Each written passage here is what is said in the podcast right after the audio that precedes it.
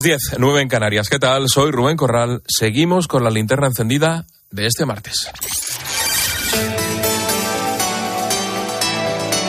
Última hora en la linterna. Expósito. Cope, estar informado. Pues la noticia del día sin duda sigue siendo todo lo relacionado con esa polvareda político, jurídica e institucional que se ha levantado tras la decisión del Tribunal Constitucional de frenar el plan del gobierno. Ya sabes, esa reforma judicial para forzar la renovación del propio tribunal mediante dos enmiendas en la reforma del Código Penal. En el mismo capítulo en el que iba la eliminación de la sedición y la rebaja de la, de la malversación, el gobierno coló esta reforma. Claro, el constitucional le dijo, oiga, esto no son formas, y se lo paralizó. Moncloa quería que se aprobase este jueves sin debate parlamentario y sin informes externos. El PP recurrió ante el Constitucional y el Tribunal dijo que hasta que no se resuelva el fondo del asunto no se pueden votar esas enmiendas en el Senado. Y eso es lo que hará la Cámara Alta, que ya ha retirado del orden del día del Pleno del jueves esas reformas y simplemente votará la eliminación de la sedición del Código Penal y el abaratamiento de la malversación. Pero Pedro Sánchez no se rinde y ya ha activado el plan B del que te veníamos hablando estos días en COPE. Esta mañana el presidente ha anticipado que va a aprobar las medidas necesarias para lograr su objetivo. No dijo más. Bueno, pues esta tarde, a eso de las 8, ya te hemos contado que el PSOE tiene intención de registrar a finales de semana en el Congreso una proposición de ley que incluya las dos enmiendas suspendidas se va a hacer mediante tramitación urgente y para ello ya han empezado a hablar con otros grupos parlamentarios. Ya sabes, los socios de investidura, el bloque de investidura que se decía antes. Esquerra, PDK, Bildu y compañía. Hoy en Mediodía Cope, el catedrático de Derecho Constitucional, Agustín Ruiz, ya ha apuntado cuál tenía que ser el plan de Pedro Sánchez. Más País presentó lo que tenían que haber hecho desde el principio, presentó una proposición de ley para modificar la ley orgánica del Tribunal Constitucional y la ley orgánica del Poder Judicial. Si el Congreso y el Senado habilitan enero como meses hábiles para debatir la proposición, pues nos podemos encontrar que a finales de enero estén ya modificadas la ley orgánica del Poder Judicial y la ley orgánica del Tribunal Constitucional. Y todo este lío de acusaciones recíprocas sobre golpe de Estado y todo eso, pues se desvanezca como un mal sueño. Está muy bien el matiz de hicieron lo que tenían que haber hecho desde el principio. Habla el catedrático Agustín Ruiz de, de, enero porque no se descarta que se habilite enero, mes en el que habitualmente no hay actividad parlamentaria. Esa es la fórmula para burlar la ley del Poder Judicial y el Constitucional tras el varapalo que han recibido en las últimas horas. En paralelo, hay que seguir hablando de jueces, porque la actualidad pasa por la justicia. La otra noticia de la tarde ha sido la reunión del Pleno del Consejo General del Poder Judicial para renovar los candidatos que les corresponden a ellos, porque ya sabes que hay una parte que elige los partidos y otra parte la eligen ellos. Bueno, pues como podíamos esperar, sigue el bloqueo, no ha habido consenso, progresistas y conservadores mantienen sus diferencias. Patricia Rossetti, última hora votan en bloque y no hay acuerdo. Ninguno de los tres nombres presentados consiguió los 11 votos necesarios. Los candidatos del sector conservador se han quedado a un solo voto. Diez para el presidente de la Sala Tercera del Supremo, César Tolosa, y otros diez para Pablo Lucas, de la misma sala. El candidato de los progresistas, el magistrado José Manuel Vandrés, se quedó con siete. El vocal, Enrique Lucas, hermano de uno de los candidatos, no ha participado en el debate, algo que no consiguieron algunos vocales conservadores que hiciera Clara Martínez Careaga casada con Conde Pumpido. Plantearon la abstención porque consideraron que no puede participar en el nombramiento de quien puede decidir que su marido sea nombrado o no presidente del Constitucional. Martínez Careaga ha rechazado abstenerse. Cinco vocales conservadores han presentado un voto particular. Pues en los próximos minutos vamos a tratar de explicarte todo esto de una manera sencilla. No sé si lo vamos a lograr.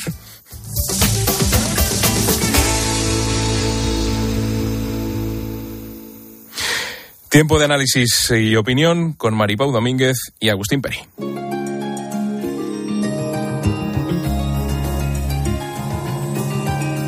La linterna. Expósito. Cope. Estar informado. Maripau Domínguez, buenas noches. Hola, muy buenas noches. Yo tampoco sé muy bien si lo vamos a conseguir, ¿eh? Así entre tú y yo. Es que se van sumando, esto es como cuando, ¿os acordáis cuando hacíamos, eh, se abrían llaves? En, cuando Sí, hacías matemáticas, sí. pues se van En las abriendo llaves, recensiones se van abriendo llaves, se van abriendo llaves y en cada momento estamos en un escenario distinto. Agustín Peri, buenas noches. Yo os confirmo que no lo vamos a conseguir. Hay que intentarlo. Gracias, Hay que intentarlo. Y si vuelves a utilizar un ejemplo de matemáticas, rompemos definitivamente. Vale. Si bien. yo pudiera viajar en el tiempo, le partiría la cara a Pitágoras. Me arruinó la infancia, la adolescencia. Que quede claro. Cuánto trauma. Absoluto. No seamos violentos. Te voy a hacer, mira, te voy a hacer un llamamiento a la calma y a la tranquilidad que hoy han estado muy. No, no, no, yo estoy ahora en modo, en modo iglesias. Eh, os pido simplemente un titular para resumir lo que está pasando y vamos con invitada para que nos explique lo que está ocurriendo, porque la invitada sí nos va a dar las claves importantes. Maripau. Pues menos mal. bueno, yo creo que estamos asistiendo realmente a un, a, a un ejercicio eh, bastante nefasto de cómo utilizar los canales parlamentarios para eh, retorcer y retorcer el camino hacia la consecución de, un beneficio propio por parte del gobierno.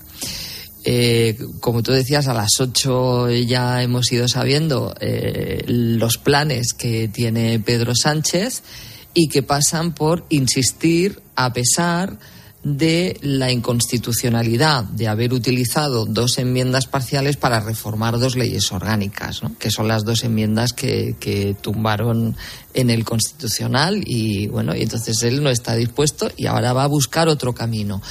Eh, la vía rápida, la vía de urgencia. Bueno, no es ilegal, claro, ni tampoco inconstitucional. Lo que pasa es que eh, creo que en el, el fondo, en este caso, no la forma, que es lo que tumbó el constitucional, el fondo es muy preocupante. Y de hecho, Bruselas, claro, claro, es que estamos hablando de las formas, es decir, el constitucional no ha entrado en el fondo. Bueno, es No que te hay que entrar. adelantes. No te adelantes. Vale, vale, No te venga, adelantes. ya está. ya Agustín. está. Me callo. Pues el- los magistrados no son golpistas. Sánchez sigue siendo un trilero, evidentemente. Bueno, pues esta polémica eh, está situando en el ojo del huracán pues todo el sistema judicial del país y por eso quiero ahora escuchar a los expertos, a los implicados, a los que saben. Vamos a saludar a la presidenta de la Asociación Profesional de la Magistratura, es María Jesús del Barco. María Jesús, buenas noches y gracias por atendernos. Hola, buenas noches. Gracias a ustedes. ¿Cómo explicamos lo que está pasando? Bueno, yo creo que es que estos días han estado las cosas tan sacadas de quicio que es- parece que cuesta volver a la tranquilidad y a la calma, que es en definitiva donde hay que estar y pensar que esto ha sido pues una normal actuación y desarrollo del Estado de Derecho. Eh, a veces se nos olvida que por encima de todos los poderes públicos y de nuestra actuación como poderes públicos está la Constitución y es a lo que estamos todos sometidos. Es malo que eso se nos olvide y es muy malo generar a veces tensiones innecesarias, ¿no? A veces estas, estos excesos verbales, bueno, parece que nos llevan como que nos abocan a un abismo y luego retroceder y volver a la, a la normalidad cuesta. Bueno, yo creo que las cosas hoy están un poquito más tranquilas después de, de los discursos que hemos escuchado estos días. Aún seguimos viendo en redes sociales, eh, bueno, pues alguna palabra más o menos gruesa. Se ha hablado hasta de depurar a los aparatos judiciales hoy, pero bueno, ya casi forma parte de nuestra rutina, la de los jueces, pero mal para nosotros, pero es lo que hay. La situación yo espero que, bueno, que se reconduzca. Eh, y en definitiva, bueno, lo que ustedes comentaban al principio, ¿no? Ahora parece ser que se va a presentar una proposición de ley y que es posible que se habilite enero para hacer una sesión extraordinaria y en una lectura única mm, sacar esta ley adelante. Las dos enmiendas que iban por la vía, enmiendas 61 y 62, que es lo que se ha suspendido desde el TC, tramitarlo como proposición de ley. Que dicho sea de paso, ¿es lo que debería haberse hecho desde el principio? Bueno, yo creo que una reforma de este calado mm, para algo más importante, ¿no? Creo que hay que, no, pues que las reformas que afectan a la ley orgánica del Poder Judicial y al Tribunal Constitucional creo que deben ser unas reformas mm, pactadas, consensuadas y estudiadas. Y que no hay que responder, creo, a esta situación que desde luego es lamentable, ¿eh? de no renovación ni del Consejo ni del TC, pues tratando de tensar o de retorcer la ley. Las cosas pues por mal que estén, yo creo que lo importante es seguir cumpliendo todos la Constitución y no querer mover la ley o cambiar la ley para adecuarla a nuestros intereses. Entre otras cosas porque a lo mejor los intereses que hoy son tuyos, mañana son los del partido de la oposición, se alcanza el gobierno. Y por desgracia la experiencia nos demuestra que cuando las cosas se cambian a mal, el que vuelve después no lo cambia bien otra vez. Y a lo mejor luego lo que tú quieres usar ahora, luego lo utilizaré en tu contra. ¿no? Por eso es importante alcanzar consensos importantes en leyes importantes. Agustín. Eh, bueno, lo primero felicitarte por lo que estás diciendo, porque creo que nos falta mucho escuchar, porque no, se nos está hurtando mucho el debate, ¿no? Nos, no hemos escuchado al Parlamento y, no, y, y, apenas estamos escuchando a los jueces, pero sin embargo estamos juzgando a los jueces constantemente, ¿no? Eh, ¿Crees que esta situación puede llegar a ser reversible o ante la actual situación y, la, y el nuevo movimiento que ha protagonizado el presidente del Gobierno, eh, la situación no se va a arreglar y vamos a llegar a un final de legislatura tan bronco como está siendo hasta ahora? La verdad es que llevamos eh, tres años, dos, tres años en este clima y no es muy agradable, la verdad. Para los que creemos en el Estado de Derecho y los que creemos de verdad en el Congreso y en el Senado como lugares de debate político para crecer y para, bueno, pues para legislar pensando en el bien común, en el bienestar de toda la sociedad, esto es un poco chocante. Y como juez estar escuchando cada día ataques, bueno, lo hemos visto en el Ministerio de Igualdad con la ley del CSI, pero es que lo vemos con todos. Si se hace un informe por el Consejo sobre la ley de, de bienestar animal y se hace una mínima crítica, críticas técnicas, ya se echan encima de, del Consejo. Entonces yo creo que, yo no sé si es posible reconducir las cosas, ojalá sea posible, ¿no? Creo que veníamos, se consiguió una constitución en peores condiciones, quiero decir, donde todo el mundo tenía que ceder, consensuar y querer llegar a un acuerdo, porque eso al final, si no, es imposible la convivencia y yo espero que esto se reconduzca. La verdad es que a mí me gustaría que las leyes se hicieran de otra manera bien hechas. Quiero decir, ya no me refiero solo a la técnica legislativa, a la redacción de algunas normas que dejan mucho que desear, pero bueno, eso ya llevamos muchos años sufriéndolo. A mí me, pues no me gusta que se escuche, que no se escuche a Europa en temas esenciales, ¿no? Pero bueno. Maripau. Sí, María Jesús, buenas noches. Buenas eh, bueno, no, sabe que no es la primera vez que se lo digo, pero da gusto siempre escucharla porque se aprende mucho, es muy pedagógica y dice las cosas muy claras. Y como, y como precisamente lo es para que nuestros oyentes eh, tengan claro qué puede pasar a partir de ahora. Eh, si sale adelante, que bueno, saldrá, puesto que el presidente del gobierno cuenta con los apoyos de los partidos de siempre, eh, si sale adelante ahora esta reforma a través de las dos enmiendas cuya votación había paralizado el Tribunal Constitucional, ¿qué herramientas hay para volver a parar eso o ya no se puede? Es decir, ¿se puede presentar otro recurso? Eh, por haber por hacerlo con la vía de urgencia ¿Qué, ¿qué puede haber qué mecanismos hay a partir de ahora la tramitación ahora, a través de la vía de proposición de ley y con lectura única, eh, sería uh -huh. el trámite correcto formalmente. Lo que quedaría en su caso sería recurrir, cuestionar la constitucionalidad de, de, de la ley orgánica, eh, de las dos leyes orgánicas que se quieren cambiar, ¿no? Eh, bueno, veremos a ver, porque lo cierto es que, eh, en primer lugar, la reforma de la ley orgánica del Poder Judicial, en cuanto rebaja la mayoría de tres quintos a una mayoría simple y ni siquiera requiere quórum, hombre, a mí me parece que estamos contraviniendo todo lo que nos está diciendo Europa. Hoy mismo la Comisión Europea nos ha recordado que cuando se reforman leyes de este calado importante para el Estado de Derecho hay que conseguir los mayores consensos. Pero esos mayores consensos también cuando se hacen estos nombramientos. ¿Por qué? Pues porque eso reviste al nombrado de esa apariencia necesaria de imparcialidad. Porque es lo que hace que el ciudadano crea en sus instituciones, cuando cree que los órganos de control funcionan porque son neutrales y son independientes. Es muy feo que se traslade esta idea de que los pro progresistas han votado una cosa y los conservadores otra. Y como recurso lo ha presentado el PP, los conservadores lo han estimado. Esto de verdad es un poco lamentable que, el ciudadano tenga esta percepción. Por otra parte, eh, bueno, si se acuerda esta modificación de la Ley Orgánica del Tribunal Constitucional, bueno, tendremos que ver eh, si se plantea en su caso la inconstitucionalidad de la misma. ¿Por qué? No, pues porque para empezar habla de la posibilidad de nombrar a dos magistrados, por una parte el gobierno y por otra parte el Consejo General del Poder Judicial, contraviniendo lo que de forma expresa dice la Constitución, que habla de la renovación por terceras partes. A mí tampoco me gustan las matemáticas, ¿eh? porque he escuchado antes. Pero, eh, lo de las terceras partes es evidente que obliga a que vayan los dos del Gobierno y los dos del Consejo a la vez. Entonces, eh, luego, esto de que no se haga ese examen sobre la idoneidad de los candidatos. Vamos a ver, pero no queremos que vayan al Constitucional los mejores. No habla nuestra Constitución de juristas de reconocido prestigio Vamos a ver que tenemos que intentar que a las instituciones vayan los mejores. ¿Por qué? Pues porque eso fortalecerá el Estado de Derecho y fortalecerá el sistema democrático.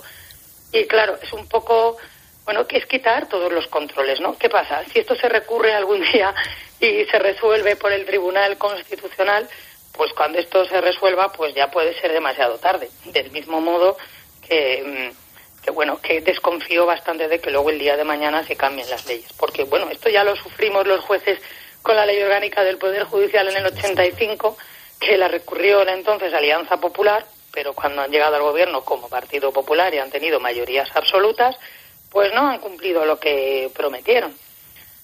Y lo que iba además en su programa, y con mayorías absolutas que les hubieran permitido hacerlo.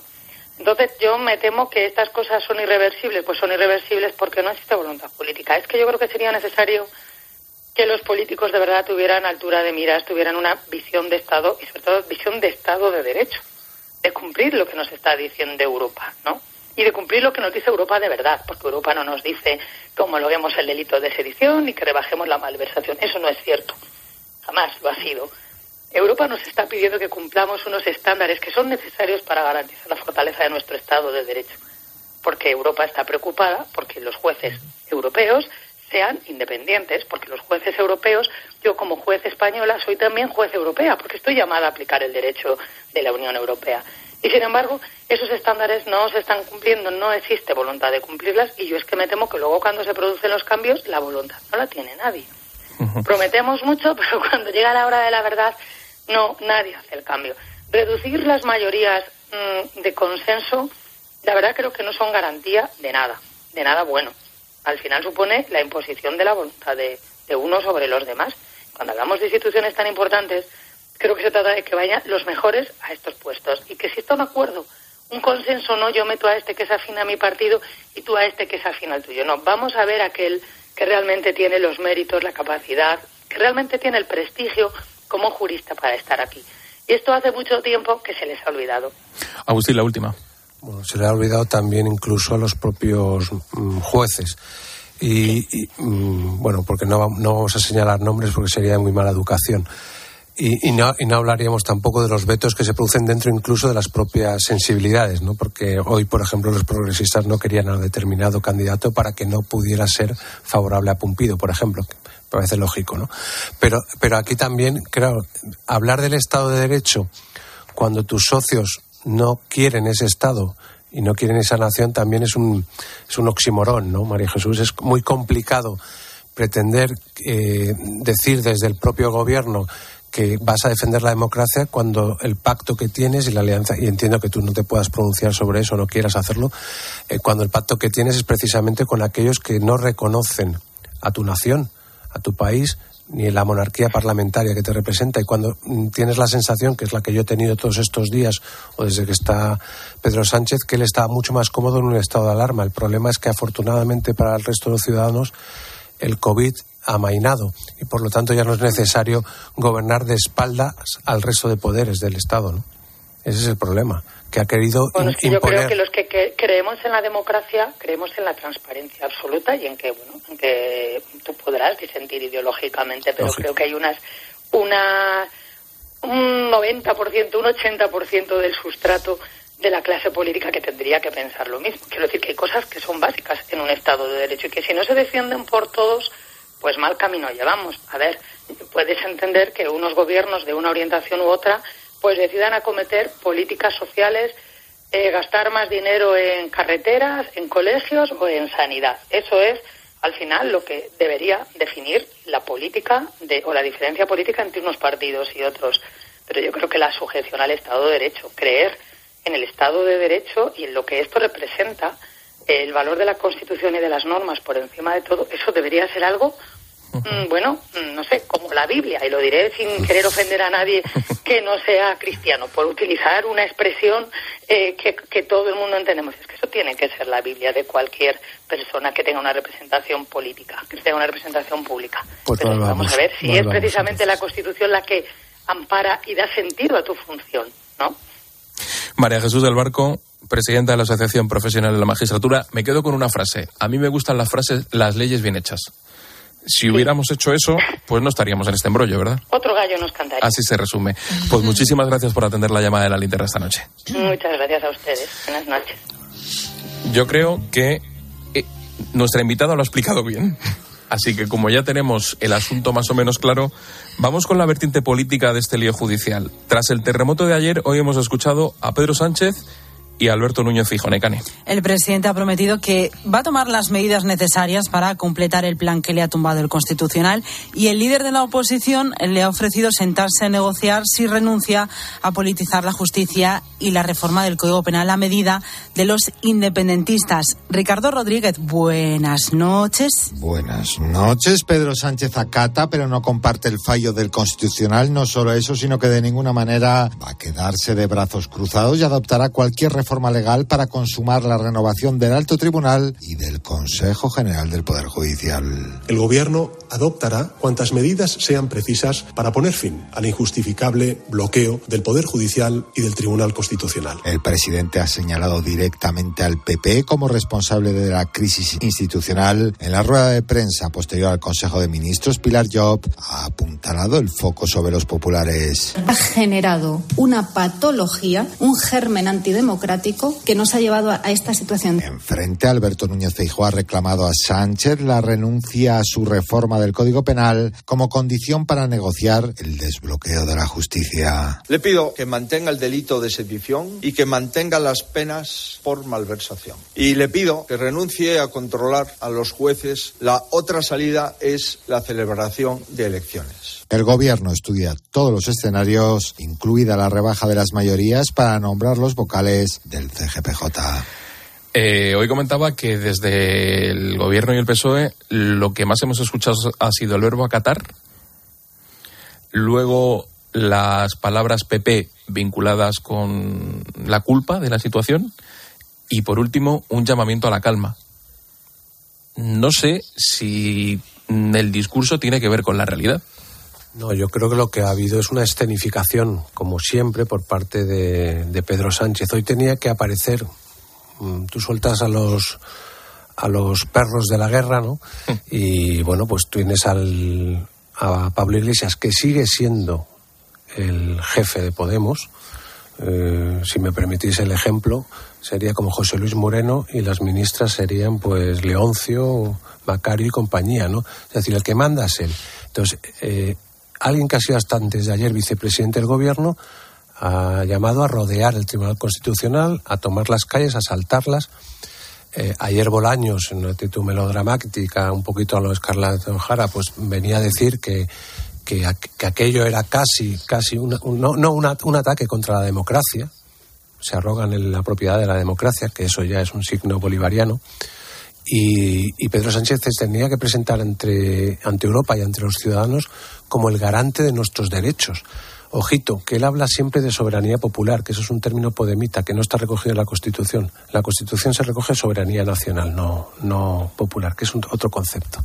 Entonces él tenía que aparecer como, como alguien que había intentado llevar a cabo un proceso democrático y se había impedido un poder del Estado colonizado por los por la ultraderecha. ¿No es verdad? A ti lo que apuntaba muy bien Mari que te han afeado es eh, no el fondo, es la forma. Así no. Porque, porque así no puedes hacerlo. Pero él está acostumbrado a hacer las cosas mm, sin contar con ni con el Poder Legislativo ni con el Poder Judicial. Porque se acostumbró durante la pandemia hasta seis veces. Le ha recibido un varapalo del Tribunal Constitucional, este presidente. Se dice pronto, hasta seis veces. Entonces, desde lo del CNI con Pablo Iglesias hasta los estados de alarma. Bueno, pues háztelo mirar y sobre todo no aparentes ahora como que tú eres el defensor de la democracia, porque es imposible hablar de democracia y de defender el Estado de Derecho cuando tienes los socios que tienes. Eso es imposible. Eso es un anatema. Maripau.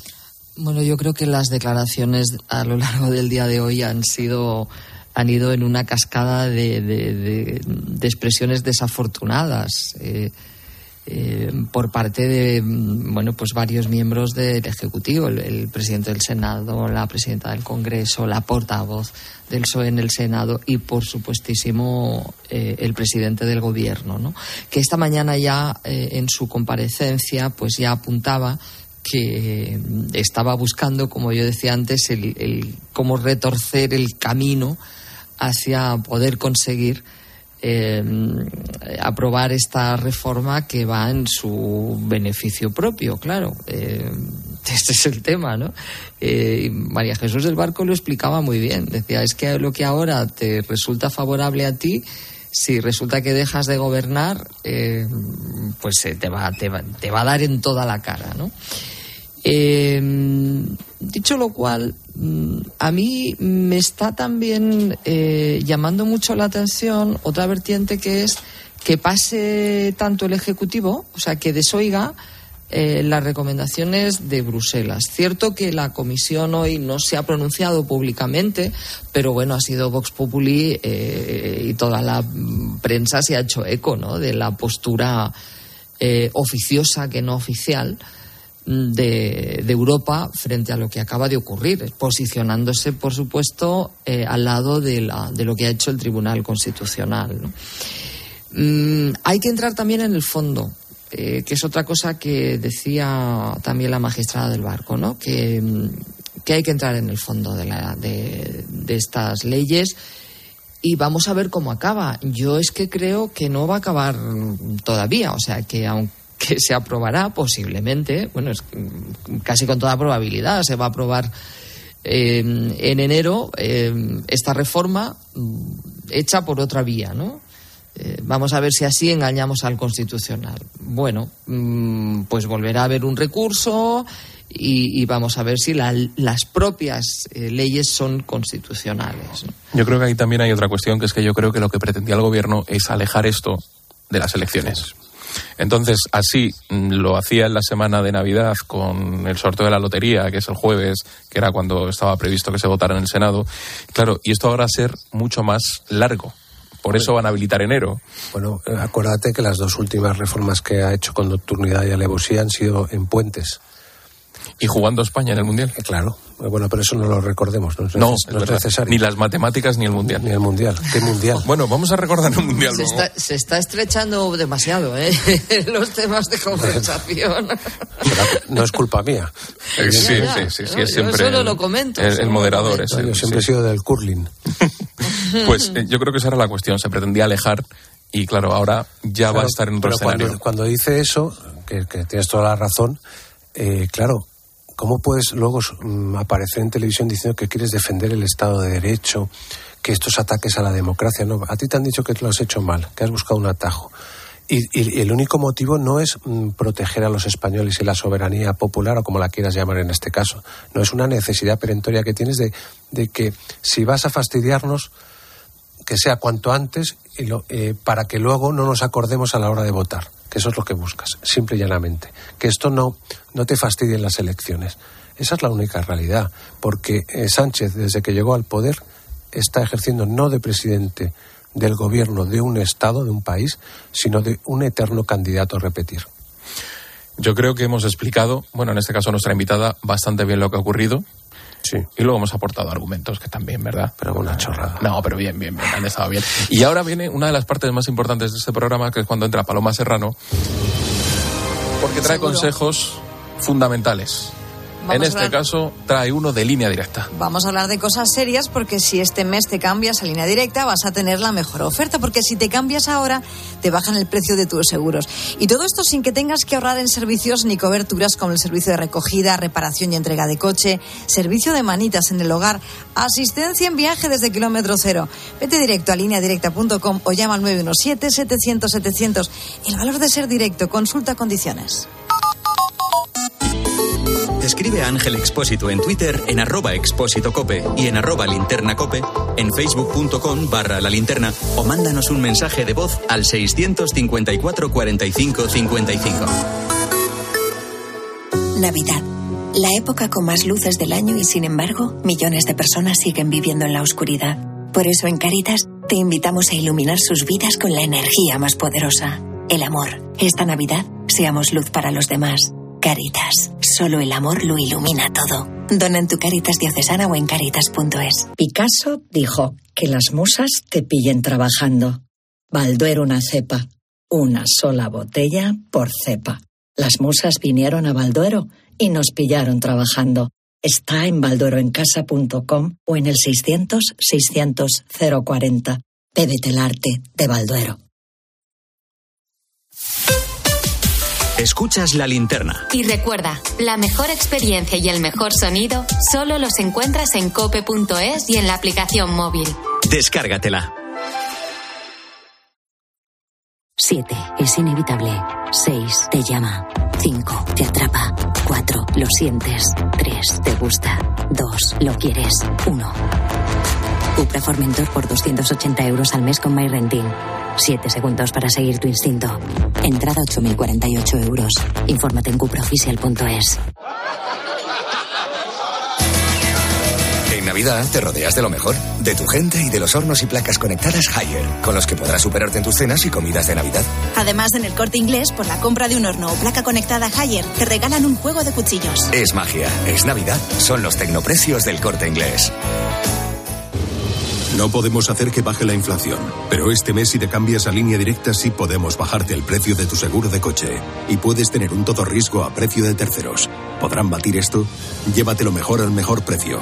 Ven directo a lineadirecta.com o llama al 917-700-700. El valor de ser directo. Consulta condiciones. Denominación de origen protegida Guijuelo. La figura de calidad con reconocimiento europeo que certifica y avala la calidad de los auténticos productos de Guijuelo. Disfruta del auténtico jamón de Guijuelo en las distintas presentaciones. Pieza entera, porción o loncheado. Siempre con la máxima garantía de calidad. Por eso Guijuelo es la cuna del ibérico. Nos impulsa Junta de Castilla y León.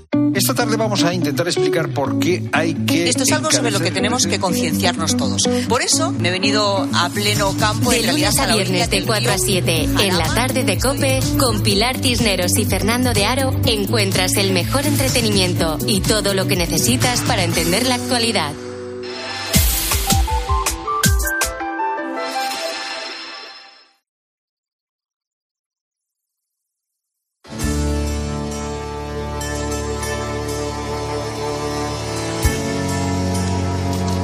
Linterna. Expósito. Cope. Estar informado.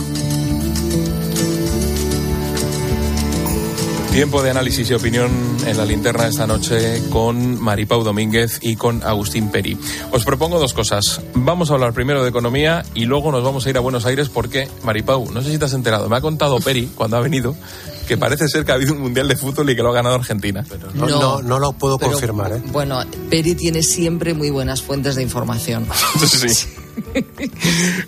Vamos, a hablar un, vamos a hablar un poquito de economía con la última revisión de previsiones del Banco de España, Necane. Que recorta una décima el crecimiento estimado para el año que viene, va a ser hasta el 1,3%. Y para este 2022 prevé que en el último trimestre apenas crezcamos una décima. La buena noticia es que descarta el riesgo de recesión, aunque recuerda que estamos en un escenario marcado por la incertidumbre. La vicepresidenta y ministra de Economía, Nadia Calviño, ha celebrado estas previsiones. La economía española se mantiene hasta ahora en una senda positiva. A pesar de la alta incertidumbre, hoy mismo el Banco de España ha revisado al alza las previsiones de crecimiento para este año hasta el 4,6%. Casi con toda probabilidad cerraremos 2022 con un crecimiento superior al del cuadro macroeconómico que sirvió de base para los presupuestos generales del Estado. Y en cuanto a la inflación, el Banco de España prevé que el año termine con un 8,7% y que en 2023 descienda hasta el 4,9%. Dice el Banco de España que vamos a estar en niveles altos de inflación hasta 2025, precisamente porque el gobierno va a prorrogar todas las medidas para contener la inflación. Todas las ayudas. Todas esas ayudas. Ya eh, eh, hemos contado en esta linterna que a partir de enero, por ejemplo, la bonificación de los 20 céntimos quedará solo para los profesionales, pero hay otras ayudas que están ahí. Eh, ¿Cómo veis estos informes del Banco de España? Porque están siendo muy rigurosos y, cuentan cosas. Sí, ahora, yo creo primero que son necesarios. Segundo, que son bastante, no son alarmistas, son, como tú dices, bastante serios. Eh, a mí lo que me choca es que una ministra que, además eh, viene de Bruselas no debería parecer una grupi, que es lo que parece, una grupi. Entonces, eh, nos, nos lanza unos mensajes económicos que luego hay que trasladar a la gente en la calle. Yo creo que la situación económica es mala, no es pésima. Todavía estamos aguantando. Los ciudadanos en general están logrando, mal que bien, aguantar. No es como en el 2008 pero hagamos todo lo posible para que no lleguemos a esa situación. Y lo estamos fiando todo a humana de Europa, que va a llegar, que va a llegar porque no somos Grecia, porque estamos en torno al 12-13% del PIB europeo, con lo cual dejarnos caer no es lo mismo que dejar caer a Grecia, con todos mis respetos, que era el 3%, pero mm, que luego hay que pagar. Es decir, que, que son 70.000, 80.000 millones en créditos y que todavía a fecha de hoy no sabemos cuál es el plan más allá de, los mensajes estos de publicista de serie B, del Next Generation y demás, pero no sabemos qué va a hacer con el dinero. Por lo tanto, no tenemos ni pajolera idea de cómo vamos a aprovechar la generosidad europea eh, en modo millones para conseguir mm, tener una economía mucho más fuerte de lo que realmente es. Entonces, cuando oyes hablar a la ministra de la situación es buena, no, la situación no es buena. La situación quizá, puede decir, es menos mala de lo que aparenta, pero buena no es. Y eso no se lo puedes decir a los ciudadanos de España, que es una situación económica buena, con la inflación. Que se lo digan ahora eh, con, la, con la subida de las hipotecas, que se lo digan ahora con el precio de la cesta de la compra. La situación buena no es. A lo mejor no es tan mala como creemos, pero no es buena y sobre todo no, hace nada el gobierno para que sea mucho mejor la situación de lo que es. Maribau.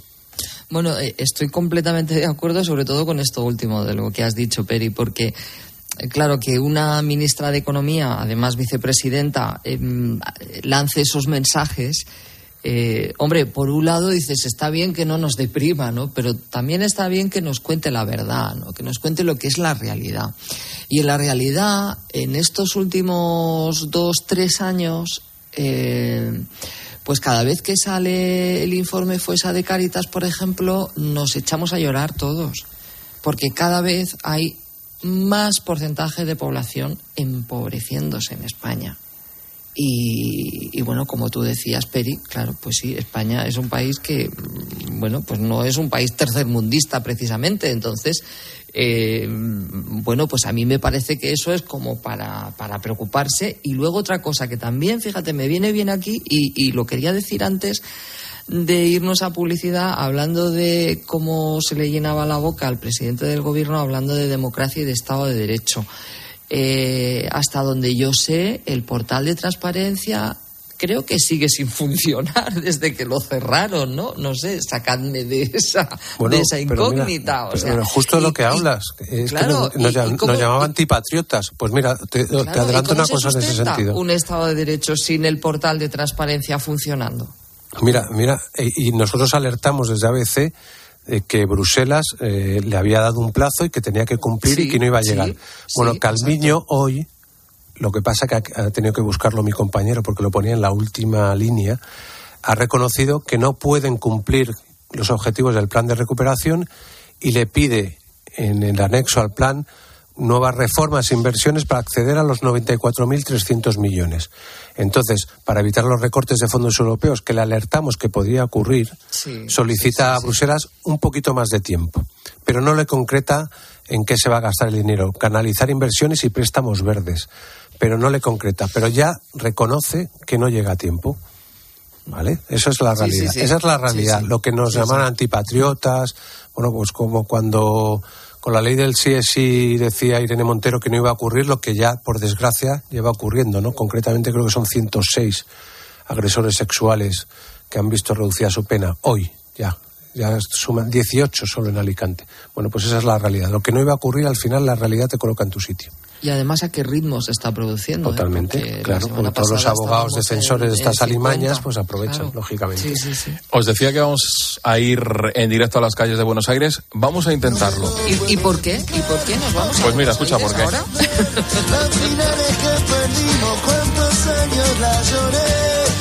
Han pasado 48 horas desde que la selección argentina ganara el Mundial de Qatar. Hoy hay una fiesta montada en Buenos Aires con más de 6 millones de personas en la calle Vamos a las calles de Buenos Aires. Ahí está el periodista argentino Carlos Arasaki. Carlos, buenas noches. ¿Me escuchas? Hola, buenas noches. Yo perfecto. Espero que ustedes me puedan escuchar bien también. Oye, las imágenes del obelisco llenas de gente están dando la vuelta al mundo. ¿Recuerdas algo igual en el país? No, no. La verdad que pensaba hoy en eso justamente. No, no se recuerda a nivel general, a nivel general ninguna manifestación, ninguna movilización tan masiva tan concurrida por, por ningún hecho, eh, ni de tipo social, ni de tipo político, ni de tipo deportivo, claramente, porque bueno, no, no, tuve la suerte de, vivir lo del 86, pero pero quienes han estado dicen que no, no, no fue nada parecido a lo que sucedió hoy y el domingo mismo. ¿Dónde están los jugadores? Porque hemos visto imágenes, eh, ellos iban en autobús, pero ante el colapso les han tenido que montar en helicóptero para que llegaran al lugar donde iba a ser la celebración. Sí, fue media caótica la, celebración. Hubo que cambiar de planes varias veces en, el mismo trayecto. Ahora mismo están en el predio de Seiza, en el predio que la Asociación del Fútbol Argentino tiene muy cerca del Aeropuerto Internacional de Seiza. Eh, han tenido que cambiar el plan porque el, plan original era llegar incluso hasta una zona cercana y más despoblada para poder tomar un helicóptero e ir hasta la Casa Rosada, pero como se desbordó el operativo de seguridad, decidieron finalmente volver al predio y los jugadores ya están ahí. Eh, seguramente algunos se queden hasta mañana y bueno, ya retornarán a sus ciudades para pasar las fiestas, pero de momento están todos en el predio. Una pregunta importante, ¿cuántos meses más o menos vais a estar celebrando el triunfo? Eh, y creo que, creo que nos ganamos el, derecho hasta que sea, por lo menos hasta el próximo mundial. No sé si con la misma intensidad, pero pero con esa con esa alegría y esa felicidad que es muy difícil de transmitir y que el país completo ha esperado durante muchísimo tiempo. Habéis tenido un pequeño respirito, ¿no? Una, una alegría que viene muy bien. Sí, sí, sin duda. Sí. Y déjame agregarte que, estamos muy felices. El sentimiento general es, por Leo Messi. Creemos que él lo, merecía más que nadie y también es, un sueño cumplido nuestro, pero porque sabemos que, que era el anhelo más grande que él tenía. Carlos Arasaki, periodista argentino, en directos de las calles de Buenos Aires, ha aguantado la comunicación. Te agradezco mucho que nos hayas atendido y ala, a seguir celebrando. Bueno, muchas gracias, un abrazo grande desde Buenos Aires y hasta cualquier momento. Gracias.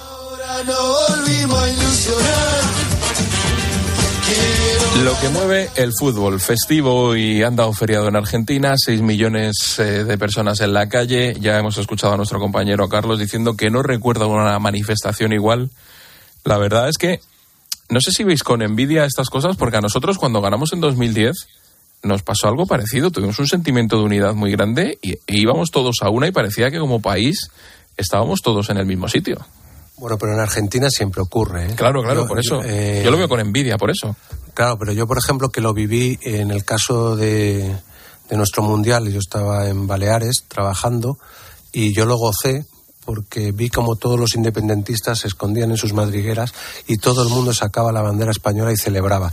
Es cierto, es cierto que a nosotros no nos dieron un día festivo, que a mí me parece un error. Es decir, a mí me parece un error y, ayuda mucho a que esto haya ocurrido porque, por ejemplo, desde muchas localidades de Argentina se han, fletado autocares para llegar hasta allí. Si tú no puedes controlar una, celebración, un éxtasis mm, lógico por parte de los argentinos como este, que es casi como cuando murió Gardel, pues es, lógico, es lógico que, que, puedan provocarse estas situaciones. Pero claro, si les das el día libre y festivo, porque mm, conviertes esto casi en una celebración política también, pues es un error. Pero sí es cierto que los argentinos, si hay algo que les une, es su selección. Exactamente. Ellos no tienen el problema que tenemos nosotros aquí. Maripau, que ya tengo a Julio César Herrero por ahí llamando a la puerta. Eh, ¿Me vais a hacer hablar de fútbol? No, sí a, sí a simplemente- todo, Peri. sí a todo, ¿no? O sea, Peri, bien, Peri, te- Peri, sí a todo. Venga. Pues viva el Real Madrid, entonces. Puede ser. Bueno, pues nada, como Maripau Pues pasa mira, palabra. Pues que viva. aquí Si ya entrando puesto, la ¿sabes? Que no me escuche mi hermano, eso sí. ¿eh? Porque tengo que decir Que es del Barça. cosas. Julio César Herrero, buenas noches. Hola. ¿Qué tal? Que estamos ahí esperando, ¿eh? Sí, sí, estaba aquí. Entro, no entro, entro, no entro. Entra, Ya, entra. eh, ya estoy aquí. Traes unas preguntas, ¿verdad? Eh, traigo unas preguntas. Hola, Mari Pau. Hola, guapetón, que sean fáciles, ¿vale? sí, sí, sí. Hola, Agustín. Muy buenas. ¿Qué tal, hombre? Bueno, tengo unas preguntas primero de carácter general ¿eh? sobre el deber ser. El deber ser. ¿eh? Si un político, os pongo en la situación, si un político estuviera siendo investigado por la justicia, ¿vosotros creéis que debería poder presentarse a unas elecciones? Agustín. Hombre, eh, ¿tú te refieres si, es- si está siendo investigado o si está Sí. imputado? No, si está, bueno, si está, siendo, si está siendo investigado, sí. El, eh, O sea, imputado. Imputado, ¿no? Vale la, vale, la terminología es, eh, jurídica sí es imputado, sí. Sí, sí. Debería, ser- debería eh, poder presentarse, hablo del deber ser, ¿eh? no lo que luego haga, que haga lo que le venga en gana. ¿Tú qué crees? Yo creo que no. ¿Tú crees que no? El hecho De, que, de que esté imputado eh, no, no debería ser debería ser un motivo suficiente para no Para presentarse. presentarse, presentarse. Para presentarse a unas elecciones. En el caso de Maripau, Es un debate complicado, muy, muy pues complicado. es la primera ¿eh? pregunta, tengo más. Ojo, uy, mira que te he dicho que sean fáciles. A partir de la tercera mejora. Vale, sí. Esto solo puede ir a peor, ya lo sabéis. No, no, no, no. Bueno, yo creo que también como Peri que no, que no debería presentarse. Ahora bien, eso es un arma de doble filo, porque entonces se puede coger el hábito de eh, acusar y acusar y acusar y para tumbar al contrario eh, en los tribunales. Pero es cierto que desde el momento en el que eh, te están imputando, ya es que están viendo que puede haber indicios de culpabilidad. Si no, no te imputan, si no vas de testigo y tal. Por tanto, aunque prima la presunción de inocencia, pero yo creo que no debería presentarse. Vale. Agustín, vamos a, perdón, a concretar un poco más. Si estuviera eh, imputado por un delito relacionado con la actividad política, ¿cambiarían algo o en tu caso, pues no y con mayor motivo? Como insisto, eh, es a presentarse a unas elecciones la pregunta. Sí, exacto. Pues me mantengo. Te mantienes. Porque entre otras cosas, tú te presentas con unas siglas. Es que yo creo que tu propio partido te tiene que decir, oye, que nos vas a hacer daño. Es mejor. Ahora, eso sí, también te digo que yo lo resarciría luego, si se demuestra su inocencia. Que normalmente ocupa menos Cosa- titulares. Claro, cosa que no se hace. Por No. eso decía antes lo del arma de doble filo. No se hace. Ha habido historias de mm, personajes públicos, de políticos, básicamente, que se han pasado años en el ostracismo absoluto porque estaban imputados y luego fueron absueltos. Pero esa vida ya no se la devuelve nadie. Nadie. Y, Eh. y como la justicia es tan lenta, pues pueden pasar siete, ocho y hasta diez años. Dale una vuelta de tuerca, Julio. ¿Y si fuera eh, imputado por subvertir el orden constitucional? Imagino que en el caso de Pérez, pues no, pero no, no. No, Sí. y mil veces no. pero, Y mil pero veces no, y no, y no. No, yo también. Tú también. sí, sí, sí, Bueno. eso es peor todavía. En realidad yo estaba pensando en Donald Trump. El, siempre. El comité, como sabéis, que investiga el asalto al Capitolio ha recomendado presentar cargos contra el expresidente por insurrección, entre otros delitos. Ahora lo va a investigar un fiscal especial. Esto era una comisión política. Eh, ¿Esto os parece que es un caso judicial? ¿Es un caso político? ¿Son las dos cosas? Yo- yo- a ver, yo creo que es muy sencillo. Es- tiene, tiene una. Y una vez se lo dije a un político, a un presidente que me, hizo esta misma pregunta, no tan bien como tú, pero me hizo la pregunta, me dijo, Peri, en su despacho, ¿tú crees que yo soy un corrupto? Digo, yo tengo la certeza periodística de que eres un corrupto. Yo dije un chorizo. Lo que no tengo es la certeza judicial, eso ya lo decidirán los jueces. Y finalmente los jueces nos dieron la razón. Y se confirmó, y casaron las dos, la periodística y la, y la judicial.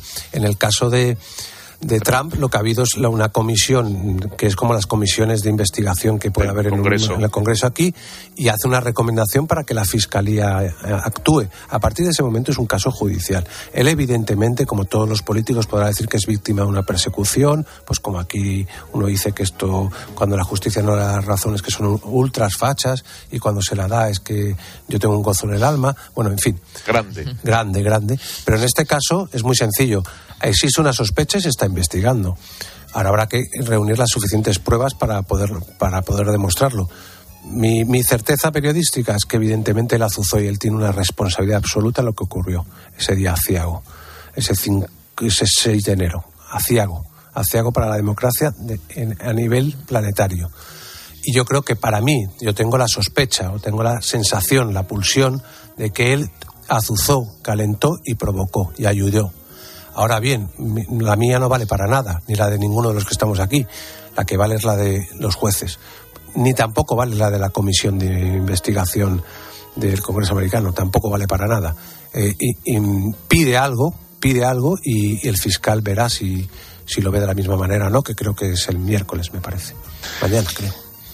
Eh, Sí, yo, ta- yo también creo que, mm, eh, que es lógico que se haya convertido en un, o que se convierta en un caso judicial, porque fue lo suficientemente grave como para que se investigue en los tribunales. Claro, porque que yo recuerde, Trump no dijo asalten ustedes el Capitolio, pero, o sea, azuzó de una manera y además repitiendo en aquellas horas verdaderamente aciagas, como tú decías, eh, repitiendo machaconamente que eh, las elecciones habían sido un fraude y que había que salir a la calle y, y ojo, porque es que el objetivo era que se volvieran a repetir las elecciones. O sea, a mí me pareció muy grave.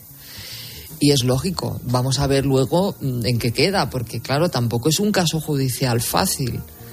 Pero, pero bueno, yo entiendo que sí, que se tiene que juzgar inevitablemente. Sí. Que ojalá llegue ese día, ¿eh? que no tengo yo muy claro que vaya a llegar. Vayamos a ver a Trump sentado en un banquillo, pero El comité que ha hecho la investigación política estaba formado por siete demócratas y dos republicanos. Esta composición, Agustín, hace desconfiar del resultado de sus investigaciones.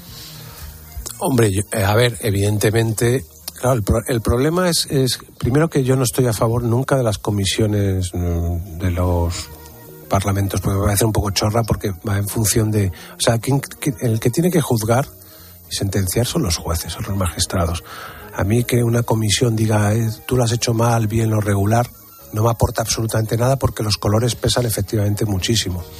Y en este caso, yo creo que ayudan menos precisamente por eso, porque desde el primer momento se va a pensar, bueno, estos son es porque sois demócratas y queréis y esto es una cacería al hombre. Pues no, pues, pues no, ni hagamos comisiones por parte, sino que sea un tribunal, en este caso el Supremo, el que el que diga necesito que el el Congreso me, entregue estas grabaciones, que acudan como testigos estos congresistas, que eh, este secretario de Estado mm, pase por el banquillo y hagamos que sea la justicia la que dicte las sentencias. Lo que ocurre es que estamos muy acostumbrados a que parezca que pese más la sentencia exterior, externa, que la de los tribunales. Fíjate hasta qué punto esto ya es una pandemia, que en España cualquier sentencia que dicta un tribunal se juzga desde la parte política, si, la, si el, a, a- qué asociación o, o de qué pie coge a la justicia. Pues imagínate si en este caso lo que estamos hablando es de una comisión de los de demócratas y republicanos. ¿no? Un minuto, Maripau. Bueno, es, sí, es que vuelvo, no sé esta noche qué pasa, Peri, que vuelvo a estar de acuerdo con Me preocupa enormemente. Sí, a mí también. Empieza a preocuparme, sí. Por ti, mí, digo, me, por y a ti. mí me li- y a mí me limita mucho. Lo No, no, contigo no estoy en nada de acuerdo, en nada, absolutamente en nada. Lo siento, Como siempre. Y, lo y como. Maripau cuando te saluda diciendo guapetón, tampoco. Tampoco. Ese sabes que es nuestro grito de guerra siempre, o sea que lo siento, pero no, no va a cambiar. Eh, no, yo, yo tam- también creo que lo del color político, hombre, eh, la composición estaría, habría estado mejor si hubiera sido más equilibrada, ¿no? Por supuesto.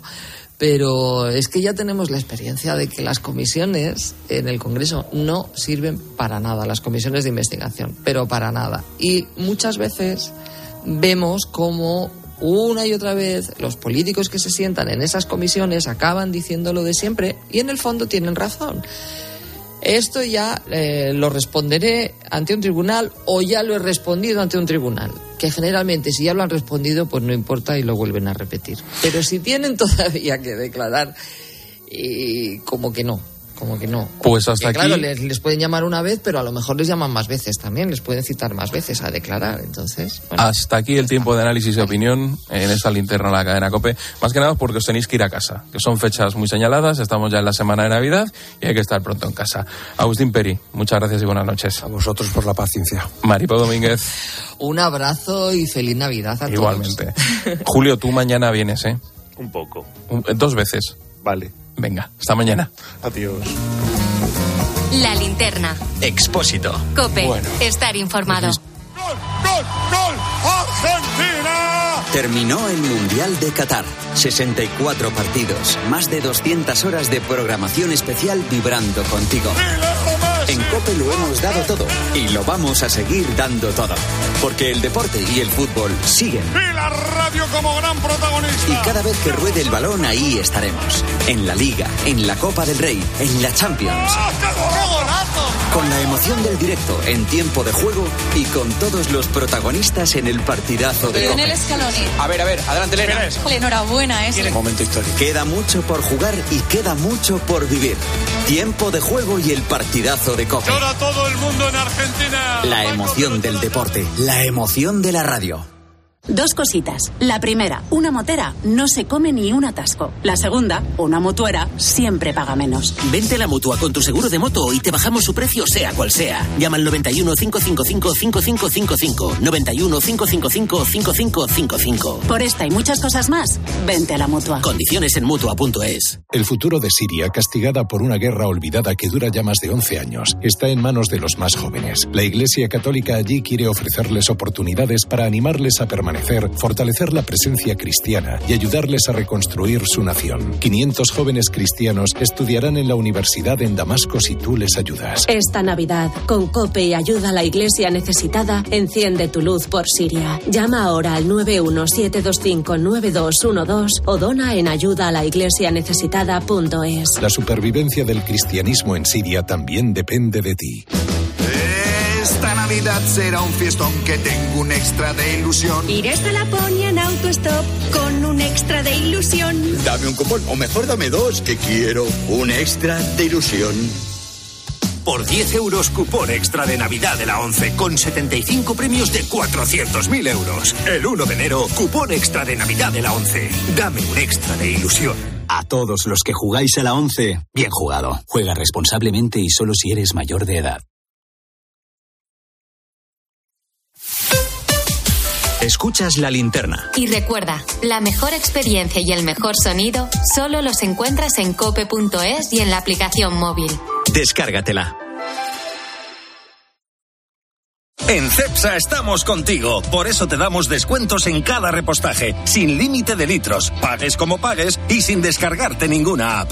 25 céntimos por litro para todos y 30 céntimos con porque tú vuelves. Incluye la bonificación del gobierno. Infórmate en cepsa.es y en las estaciones de servicio CEPSA. Y está aquí, y está aquí la Navidad. Desde la Fundación Alquiler Seguro seguiremos trabajando este 2023 para que ninguna familia pierda su futuro. Con alquiler seguro. Fundación Alquiler Seguro te desea una feliz Navidad y un 2023 en tu hogar.